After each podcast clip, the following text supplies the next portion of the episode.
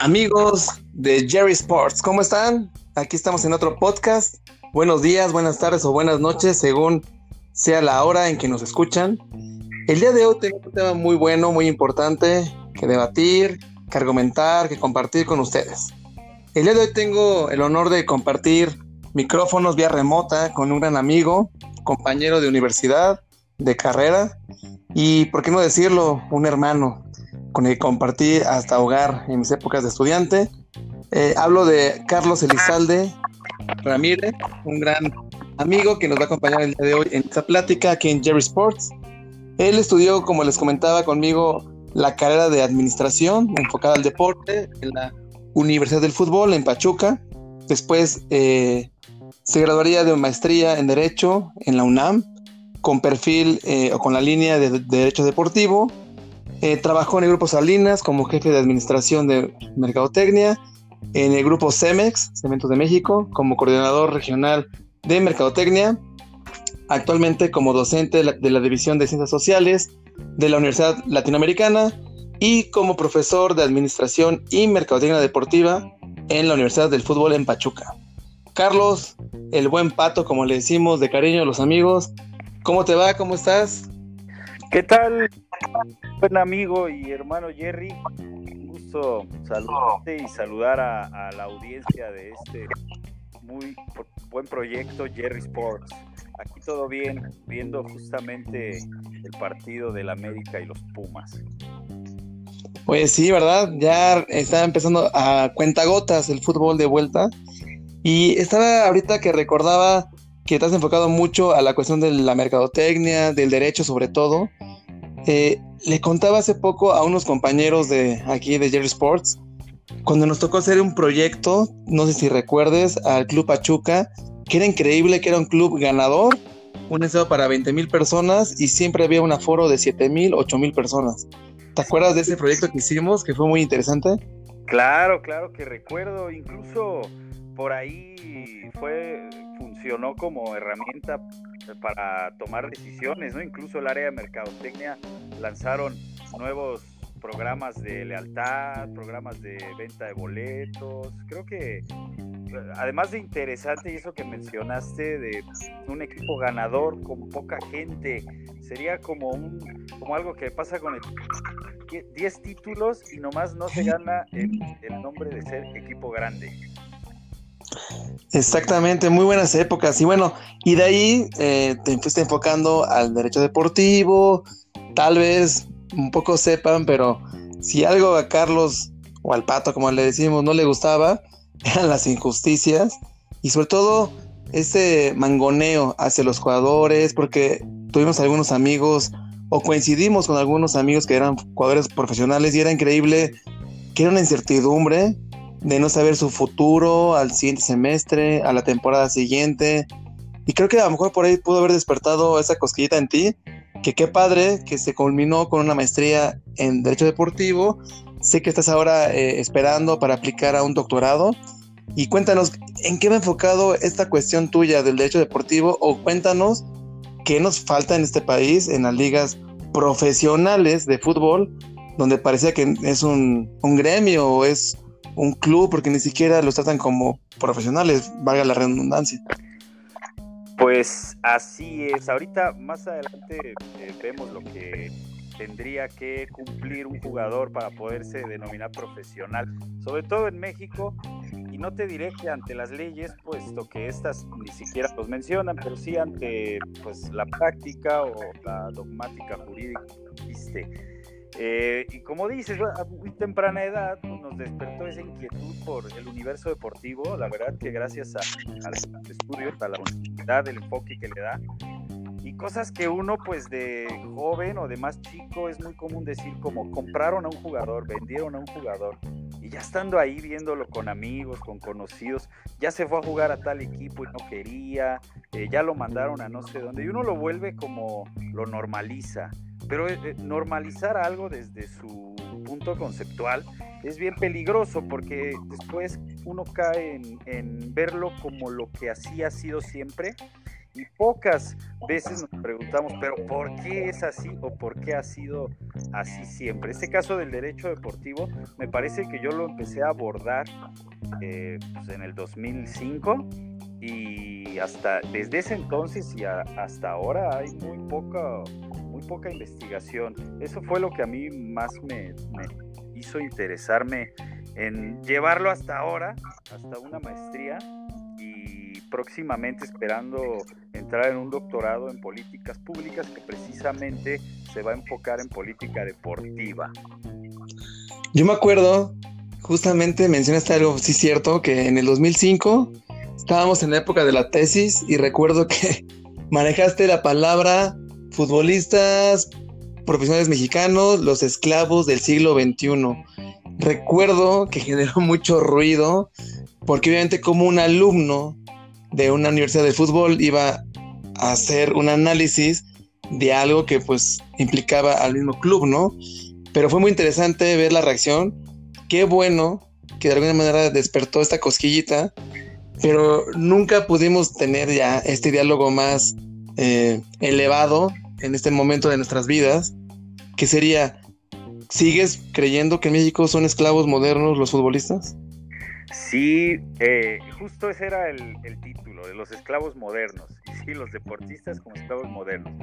Eh, sí, fíjate que sí, cuando defendí la tesis, mis sinodales eh, me, me, argumentaban que por qué usaba la palabra o el término esclavos, por qué esclavitud, por qué si ya había sido abolida desde hace más de 200 años, que por qué eh, yo me empeñaba. Y la única manera que, podría argumentar al respecto es el, obligar a otra persona a hacer o a no hacer algo, ya eh, vaya a cambio de su remuneración o de su pago. Ya entran, ya utilizando ese tema marco conceptual, obligar a alguien a hacer o no a hacer, que es lo que pasa con los deportistas, pues ya se habla de una esclavitud. ¿Por qué moderna? Pues porque ya no se le puede decir esclavitud abiertamente y, por ello es que se, eh, utilizó el moderno. Pues moderno, pues como es ahora, es una esclavitud ahora. Sí sigo considerándolo y no solo en México, creo que en todo el mundo esta práctica de esclavitud eh, nueva se sigue, se sigue aplicando e implementando que son como si fueran, por llamarlo de otra manera más coloquial, como estampitas, ¿no? Oye, te doy dos estampitas por la tuya. Oye, pero la mía vale más. Bueno, te pago este y te pago un dinero, ¿no? O sea, es, es un juego de intercambio de fichitas, ¿no? Lamentablemente sí, y, más lamentable el nuevo sistema, el, TMS de, que implementa la FIFA para, para hacer esto, porque ahora desde México un dueño de un club se mete al portal de FIFA, claro que le dan una contraseña y un usuario solo a ellos, y miran como que un Excel y luego unas fotos y luego videos del jugador que quieren de todo el mundo. Cada jugador que está registrado para FIFA, estamos hablando que son más de 206 países, tiene más afiliados que la ONU. Eh, todos estos jugadores están en ese sistema del TMS y el dueño del club se mete un lunes en la mañana, así haciendo home office, ahorita en COVID, y, le pone, a ver, eh, en África, en tal región, en tal club, y ahí le aparecen los jugadores con sus características, como si fuera tal cual. Un catálogo. Un catálogo, ¿no? Me parece a mí algo que rebasa los límites sociales actuales al menos. Wow, realmente esta información yo las conocía, te voy a ser sincero, que existe un catálogo así como de filtrar quiero un jugador de tal a tal edad, de tal región, delantero con tales goles mínimo y que me cueste tanto y ¡prum! Ya está filtrado. Ahí están los 10, 15 opciones. La verdad, sí es algo de preocuparse porque creo y soy alguien que siempre ha estado eh, con la firmeza de que el ser humano y la dignidad es ante todo, pero ya manejar esto como si fueran productos, ¿no? De catálogo. Este te incluye este eh, limpiador de piso, encerado y además si te llevas este te regalo el trapeador, ¿no? Entonces, sí, sí. sí es algo grave, ¿eh? Muy grave, muy en contra de todo derecho humano y derecho social. que es el trabajo, ¿no? Eh, me parece que sí es un, un, tema que debería tratarse ya muy pronto, que no dudo que pronto empiecen a salir algunas este, notas de alguien que se dedica a investigar esto como, trata de personas, porque yo no le veo ninguna diferencia entre un catálogo de deportistas que yo puedo comprar con dinero y un catálogo de, de trata de blancas, porque... Pues, claro, claro. De hecho, yo tengo muy presente, y era muy joven, pero tengo presente la cara de Ramón Ramírez, ícono de las Chivas, de Guadalajara, que un día despertó, iba de su casa saliendo y la gente lo abordó, los periodistas, y Ramón Ramírez, ¿cómo te sientes de tu fichaje a la América? Y él se rió. Ah, ¿cómo creen? No, sí, en la madrugada fuiste vendido, fuiste la bomba, te vas a la América. Y la cara de Ramón Ramírez de, no puede ser, acabo de meter a mis hijas aquí a la secundaria en Guadalajara, compré casa y ahora me tengo que ir al, al DF y deja eso, al archirrival, la afición, qué va a opinar de mí, de mi criterio, de mi lealtad, del amor a los colores, bla, bla, bla. Terrible, ¿no? Terrible. A él lo utilicé en el, en el video de mi tesis justamente. Eh, ¿Qué? fragmentos de la entrevista de Ramón Morales de esa ocasión que encontré en YouTube por ahí. Y, y sí, justamente, eh, pues él no, ni se la creía, él pensó que era una broma del Día de los Inocentes, porque justo fue el 28 de diciembre. Wow. Sí. Sí, pobre Ramón Ramírez, le fue mal. Ramón Ramírez, Oye, y entonces, bueno, eh, eh, como comentas, en la universidad iniciaste con esta cosquillita, hubo ahí cuestionamientos, obviamente recuerdo que no fuiste como que la persona más eh, grata para el club, saber que uno de sus egresados era con un tema pues en contra de las malas prácticas laborales, pero ya llegas a la UNAM, aplicas, entras a una maestría de derecho, ya enfocado al deporte, cuéntanos ya a este nivel, UNAM, eh, maestros y doctores en derecho, su opinión sobre tu tema del deporte, el derecho laboral, eh, obligaciones, derechos, ¿qué te comentan ellos? ¿Cómo estuvo esa, ese intercambio o ese ingreso al área jurídica? Bueno, de entrada es, es, es, un tema muy poco abordado. Eh, hay muy pocas personas que, aún teniendo el grado de doctores, investigadores y, eternos eh, escritores del derecho, pues no lo, que desconocen, vaya, no, no lo han abordado nunca. La verdad que era un tema que causaba interés de todos con los que hablaba, pero nadie o muy pocos me podían ayudar. la mejor ayuda que me pudo dar mi tutor de tesis fue recomendarme con un maestro en la Universidad de Buenos Aires, en Argentina, para irme a hacer una estancia de investigación de un semestre, porque de plano aquí en México no había cómo alguien me pudiera orientar. Eh, ya llegando a Argentina, bueno, me encontré con que era un tema no solo abordado, sino superadísimo. Desde 1970 ya había, había un pato que se le ocurrió indagar y, ellos ya lo tenían muy estructurado. Ahí, gracias a ese estancias que pude eh, eh, concluir y abordar bien de manera objetiva eh, la investigación. Wow, y yo más o menos tengo presente que en Sudamérica, eh, Argentina, Uruguay, Chile, recuerdo, ha habido eh, paros laborales, es la palabra, de jugadores que indignados por alguna situación detienen las ligas y presionan a los dueños y a los clubes y patrocinadores y sí tiene un peso. Eso es a partir de alguna ley o legislación o ellos están en algún tipo de sindicato o ya es una ley laboral establecida en los países de Sudamérica o en cuáles se aplica o cómo está ahí la situación. Sí, efectivamente. Además de ser ya una ley eh, y de existir también un estatuto, está el estatuto del jugador del fútbol argentino, pero aparte está la ley del jugador profesional de fútbol argentino. Y aparte, el gremio, que ya entramos aquí a lo que es un, derecho laboral universal, el derecho de asociación.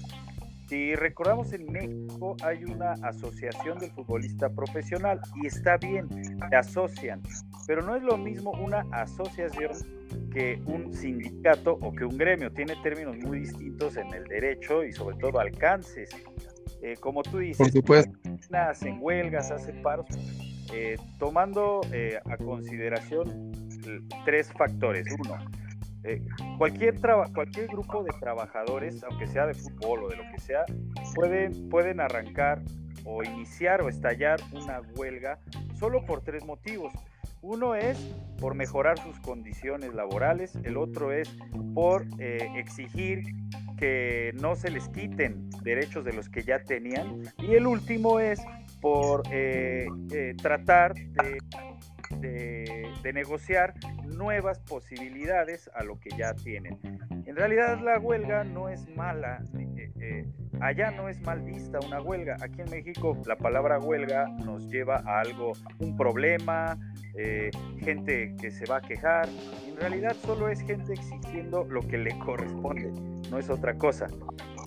Ahora bien, en, México los jugadores al no tener un gremio o al no tener un sindicato no pueden estallar en huelga aunque quieran porque por la ley no están ellos configurados así.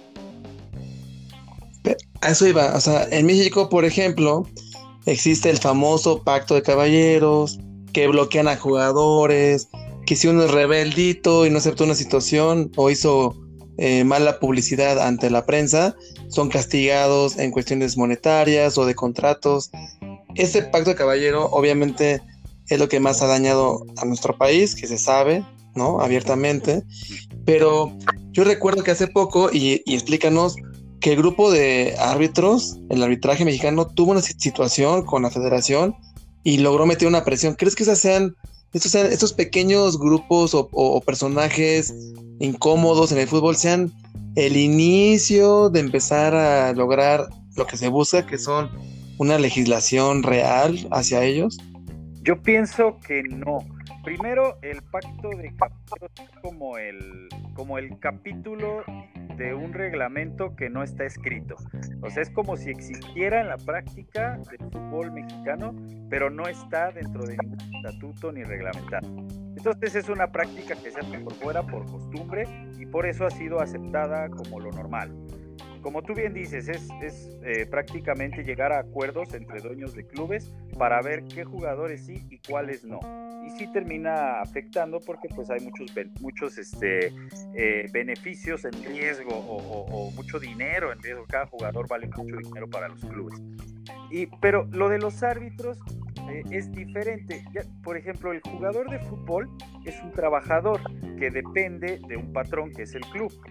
El árbitro únicamente es un prestador de servicios, como, como un abogado, un médico, un arquitecto, que prestan sus servicios por un tiempo y si no están de acuerdo, pueden ellos eh, eh, quejarse, meter una queja ante las instancias del derecho civil. Pero el jugador es amparado por el derecho laboral. Eso es la diferencia. El árbitro sí puede, pueden decir, oye, no, no nos están cumpliendo el contrato y hay sanción, pero el jugador no, porque al jugador nunca le dejan de cumplir su contrato, siempre le pagan, eh, siempre le cumplen sus condiciones laborales. Eh, en, el entendido de que fuera un, club que sí paga lo que es, ¿no? No, como otros casos como el, Veracruz que no les pagaba, el Puebla, ahí es otra cosa. Claro. Ahí se pueden quejar, pero por, por la vía laboral y el árbitro lo protege la vía civil. Excelente. Ok, amigos de Jerry Sports, hoy aprendimos que eh, los árbitros están eh, como un prestador de servicios y el jugador sí está como un empleado directo. Entonces, por ejemplo, tocando el tema ahorita de la famosa Copa GNP, ¿crees que esta Copa GNP se haya mm, eh, propuesto, realizado por el motivo de que en verdad el jugador se empiece a reactivar esperando que la temporada se pueda activar en agosto o en septiembre como, como, siempre? ¿O crees que es una forma de decir, oye, yo estoy pagando sueldos a gente que pues, está en sus casas y ya que jueguen, aunque estén con los jóvenes, pero que ya empiecen a desquitar el sueldo? ¿Crees que haya presión de qué? ¿De dinero, patrocinios? ¿Realmente lo hacen por el deporte, por el bien del jugador? No, yo creo eh, que hay un poquito de las dos, pero más enfocado a lo segundo. Es decir, el club de fútbol sigue siendo una empresa, ¿no? Eh, es una empresa que ya no es una asociación civil. Hace unos años que decidieron que ya los clubes son privados, son sociedades anónimas, todos los del fútbol mexicano. Entonces son una empresa como Coca-Cola, como McDonald's, como Starbucks, ¿no? Como cualquier empresa. Eh, esto está bien curioso porque eh, en, el asunto de ahorita tiempos de COVID y de pandemia, eh, las empresas que hacen ir a trabajar a sus empleados y estos empleados, alguno de ellos pudiera caer en un contagio, un riesgo contra la salud, debe ser castigado, pero muy duro. En algunas veces hasta cierran a las empresas, porque es hacer ir a trabajar a tu gente bajo un riesgo y el riesgo sí está considerado en la ley federal del trabajo. Eh, claro. A los jugadores los están yendo a ir a jugar y, quiero retomar de nuevo el normalizar. Nosotros lo vemos como, ay, ya hay fútbol, qué padre, ya lo estamos viendo en la tele, está bien para que agarren cancha, para que ya va a arrancar el torneo, pero fuera de lo que vemos como normal, ellos son un trabajador como el empleado de Walmart y de Coca-Cola. Ellos deberían de estar cumpliendo, pero en totalidad, el aislamiento de acuerdo a los semáforos. O sea, no tendría por qué haber esto que eh, por fuera lo vemos como el espectáculo, pero por el fondo son trabajadores que están haciendo ir a trabajar con el riesgo de contagiarse de una enfermedad que además es letal. No es cualquier gripa ni cualquier otro riesgo ¿no? de su profesión. Este, a mí me, me parece más que es una necesidad comercial. Eh, como tú dices, mm, claro. ya les estoy pagando, pues por lo menos que me generen algo por patrocinios, por derechos de televisión, por lo que sea. Eh, y, por otro lado, de, por ahí de paso, pues sirve que medio que se van fogueando para ahora que arranque el torneo, que no debería de arrancar hasta que no estén en semáforo de las actividades laborales a las que les toca. Claro, entonces este problema surge, o este hoyo legal, lo quiero manejar, esta laguna legal, como no está legislado, pues ellos, aunque sean prestadores, este, bueno, que estén con este, contratos laborales con estas empresas, llámese club de fútbol, al no tener una legislación laboral real, ellos están en riesgo. Es decir, aquí no puede intervenir como en las empresas la Secretaría de Trabajo y Previsión Social en la norma de seguridad de higiene, es decir, por qué tu gente está trabajando, están en lugares pequeños o en lugares comunes, tantas personas, concentrados en tal hotel, eh, arriesgando la salud de tus colaboradores o de, tus empleados por una situación benéfica que es un lucro, ¿no? Qué triste que esto esté pasando en México y como bien dices, es momento de romper paradigmas, romper el paradigma de que es normal, porque creemos que es normal, que el jugador pues, tiene que entretenerme, ¿no? Exacto. No es lo mismo que si fuera el circo o si fuera el box, la lucha libre. Y, y, por qué el box y la lucha libre? Porque ellos no son empleados de nadie. El boxeador no está contratado como empleado de nadie. Al boxeador lo contratan por función. Entonces, se podría decir que sí se pueden dar funciones de entretenimiento, como sería la feria, eh, un concierto o el box, siempre y cuando las medidas se cumplan, que es como lo dicen las autoridades sanitarias. Pero no, regresemos, el jugador es un empleado común y corriente como yo, que soy empleado de una escuela, como eh, los empleados que tienes tú en tu negocio. Eh, ellos no son por función, ellos tienen un contrato laboral. Eh, este, por eso es que sería diferente y sí, la autoridad de la Secretaría del Trabajo y Previsión Social podría intervenir. No lo hace porque está normalizado, porque no hay una legislación y porque nadie se ha quejado. En realidad es por eso. Bueno, pero tenemos la esperanza que ahora que logres tu doctorado y que toda esta camada de jóvenes que contigo tienen la oportunidad de estar en las aulas, les despiertes de esa cosquillita ver más allá de lo que hemos visto todos en el fútbol. Y qué bueno que ojalá de tus pupilos alguno se una a la causa y cada vez haya más presión jurídica, más presión social, más presión inclusive de la comunidad en general para decir, oye, se merecen, pues como en otros países, normas, reglamentos, derechos, obligaciones, y creo que eso es bueno. Por ejemplo, este, amigos de Jerry Sports, mi buen amigo Pato es americanista, pero es de Tocho Bronco de corazón, ¿no? Es un, es un fan de los Broncos. Y la NFL, hablando de ese tema, me impacta como eh, em, el, el, grupo de jugadores de la NFL, la Asociación de Jugadores de la NFL, ellos están poniendo en tela de juicio justamente el tema que tú mencionas. que ellos les da pues temor arriesgar a su, a su gremio, a sus afiliados, a tener contacto con alguien que sea a lo mejor asintomático, tú no te pasa nada, pero en casa puedas eh, enfermar a alguien más. Y donde la NFL, yo veo un tira y afloje bastante interesante, donde ya hubo una reunión de los dos, de los 32 representantes de cada equipo, jugadores. De hecho, de Broncos es Von Miller. Ah. Y él decía que él no está de acuerdo en que se juegue si es que no hay condiciones sanitarias adecuadas o vacunas para garantizar la salud de sus compañeros. Es muy interesante cómo hay otras perspectivas en otras ligas, otros intereses, pero también otra cultura.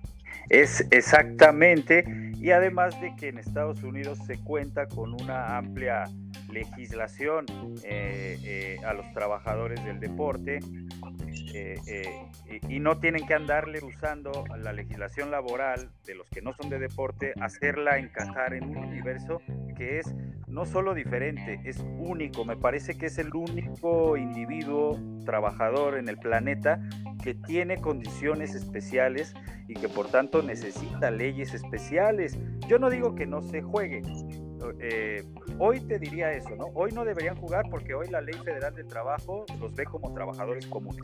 Pero si existiera una ley que dice que el jugador de fútbol o de cualquier otro deporte tiene estas condiciones diferentes, pues entonces a lo mejor estaría bien que jueguen porque ya están considerados en, en sus artículos, pero no asumiendo los riesgos. No la hay, tenemos que usar lo que sí hay y eso pues está totalmente en contra el que jueguen.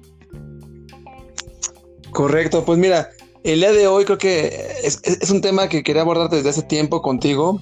Eh, creo que no hay mucha información del derecho deportivo como tal, inclusive dudaría si existe en nuestro país una carrera que sea enfocada al derecho deportivo como tal.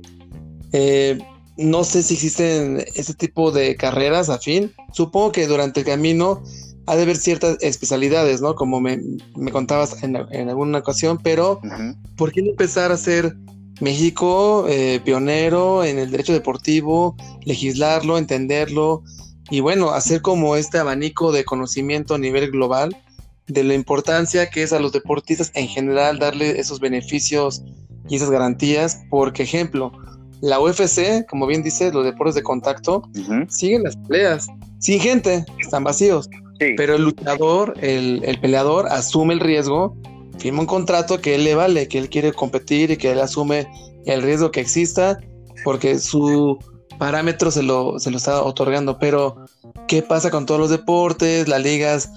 Deja México, latinoamericanas, ¿qué está pasando ahí en Guatemala, Belice, Costa Rica? ¿Qué tan mal pueden estar o qué tan igual que México, no? Sí, claro, no, están eh, bajo condiciones. Eh, es correcto, el boxeador, el, peleador de artes marciales mixtas, ellos deciden, ellos firman un contrato donde, como tú dices, yo soy consciente de todo lo que puede pasar, pero ellos lo hacen por voluntad propia, ¿verdad? No son trabajadores de nadie. Claro. En cambio, al jugador le dicen, oye, el lunes nos juntamos a entrenar porque hay una nueva copa y jugamos el domingo y jugamos el martes. Y, pues ellos no pueden decir, oye, no, porque pues los van a despedir porque en la ley te falta el trabajo, te despiden. Este, eh, eso es lo eso es un punto bien interesante. Toda Latinoamérica es igual. No sé la verdad, pero me parece que no he visto que haya arrancado la Liga del Fútbol Argentino todavía. Sí, no, todavía sigue este, eh, en espera. Las ligas que ya están activadas, sobre todo son las europeas, ¿no? La española, la italiana, la alemana, que fue la primera, Corea también por ahí estaba ya activo y varias ligas de Europa. Entonces, sí se nota un poquito esta cuestión de intentar hacer las cosas en los momentos adecuados, cuando dobles jornadas, ¿no? Sí. Pero con la finalidad de proteger pues a, a su bien a su activo principal, que es el jugador, ¿no? Claro. En estas ligas, sin duda las que mencionaste, las europeas, tienen una legislación deportiva en donde muy seguro, muy probablemente está considerado el riesgo de trabajo como diferente a como aquí o como en Latinoamérica, excepto Argentina. De ahí sí no, ahí sí es muy específica y por eso es que yo veo que aún no arranca la Liga Argentina porque es poner en riesgo a un, a un trabajador que además tiene un gremio y que además tiene un sindicato pues no quieren, no juegan y que el patrón no les puede dejar de pagar porque está armado por sindicato. O sea que tú crees que la Liga Argentina en lo que es América será de las que más tarde en reactivarse. Yo pienso que sí, además de que no hay tantos intereses comerciales porque el club argentino no vive de lo que las marcas le dan, sí le entra gran parte de dinero, pero en realidad vive de la venta de jugadores. Entonces no hay marcas que le estén presionando por arrancar. E, ellos toman la decisión. O sea, ellos están perdiendo dinero porque no pueden producir jugadores en los últimos meses. Pero, pero nadie los presiona. ¿Y para qué? Si se meten con el gremio de jugadores, pues no van a ganar los clubes. Ves que ya hasta hicieron una liga que no depende de la AFA, pero está afiliada a la AFA. O sea, a ese poder llegó la, el gremio de jugadores argentinos.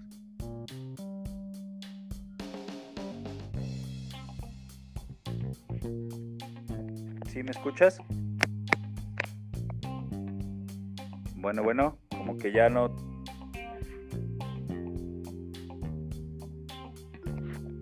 Jerry. A ver, ya te, ya ya te recuperamos. ¿En, ¿En, qué se quedó? Sí, no, que te, yo te escuché perfectamente y te decía que la Liga de Argentina, sé que en marzo se, se detuvo y el 24 de abril se dijo ya, se acabó el campeonato, se termina. Y creo que ellos decían que esperan que entre agosto o según esté el pico en su país, podrían eh, incorporarse a la, a la, nueva temporada. Es decir, si hay, un, si hay un control, ¿no? Sí, total, ahí muy bien protegido, sobre todo la integridad de, de, de, de, las personas, que eso va por encima de cualquier otro interés, es la integridad y la salud. Eh, eso va economía, bueno, al menos en, en los lugares donde hay legislación. Eh, no, no es el de México. Pues creo que hoy en esta en esta media hora que ya nos estamos pasando por poquito, ahorita ya vamos a despedirnos, pues nos sí. vamos muy contentos, al menos me encanta aprender, me encanta compartir con mis amigos aquí de Jerry Sports temas que de repente no son tan populares, todos quieren saber marcadores, eh, ventas, fichajes, transacciones, pero de pronto hay que, hay que romper este espejito eh, de, del show, del espectáculo y ver que atrás hay gente que la pasa mal, que hay jugadores que eh, yo recuerdo un caso y, tuve la fortuna de con él platicarlo. El Leobardo López iba a ser el, la figura icónica del Pachuca, después de que estuvo un caballero, un calero. Le dieron un contrato muy bueno en Pachuca, él echó raíces, compró su casita y en vacaciones le llega la información de que siempre no y que se va al Monterrey.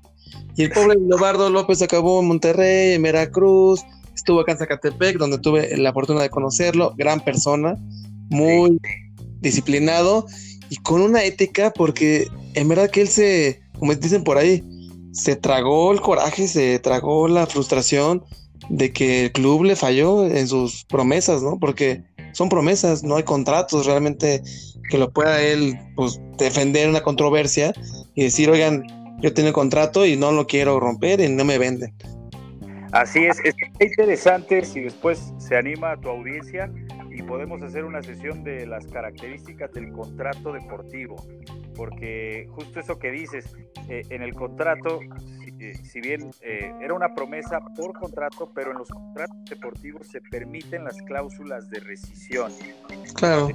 Podemos un día platicar al respecto.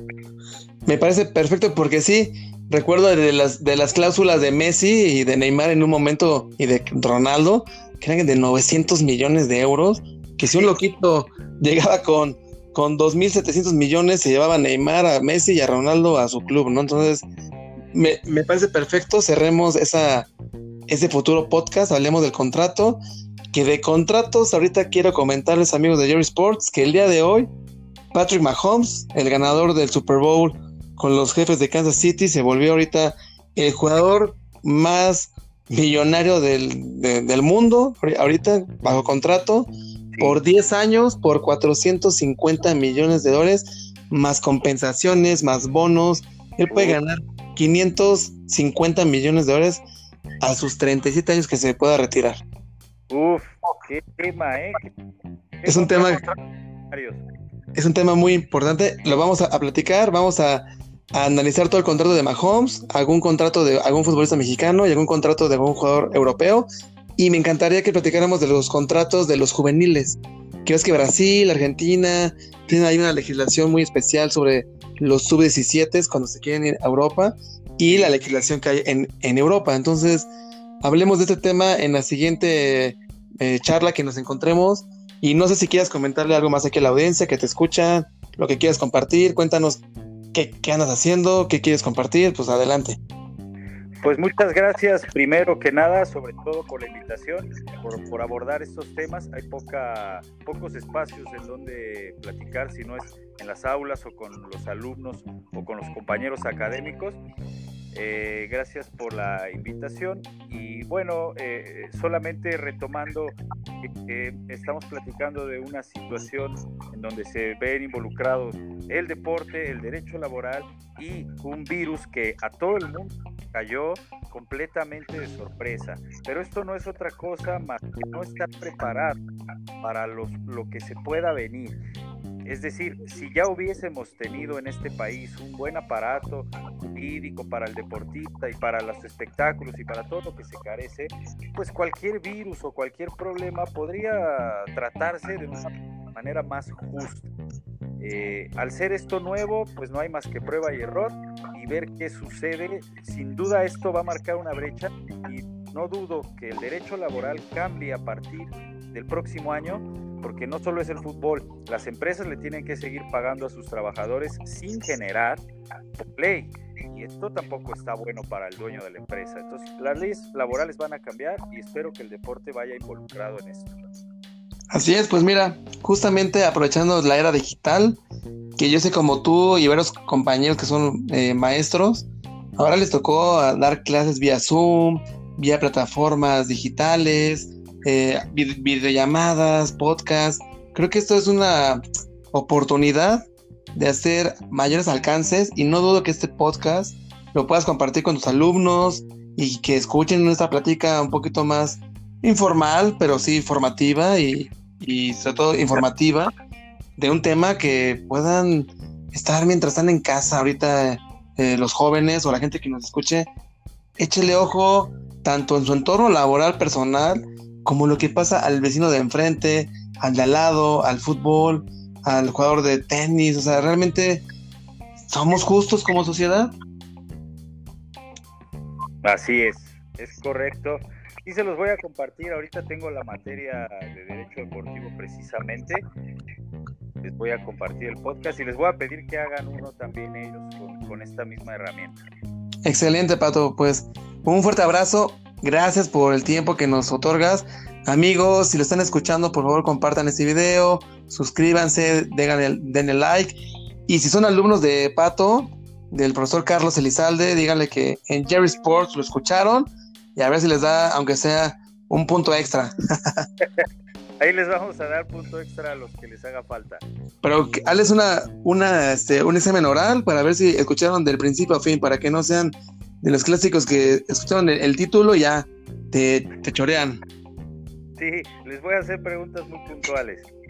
Perfecto, pues amigos de Jerry Sports, el día de hoy aquí estuvo con nosotros vía remota desde la Ciudad de México eh, Carlos Elizalde Ramírez, el buen Pato, eh, maestro en Derecho eh, con lineamiento deportivo, licenciado en Administración de la Universidad del Fútbol de Pachuca y actualmente docente en dicha institución, así como en la Universidad Latinoamericana. Así que amigos, tendremos más invitados, más personas que nos vengan a compartir conocimiento deportivo, experiencias, anécdotas y sobre todo la pasión a lo que más amamos que es el deporte.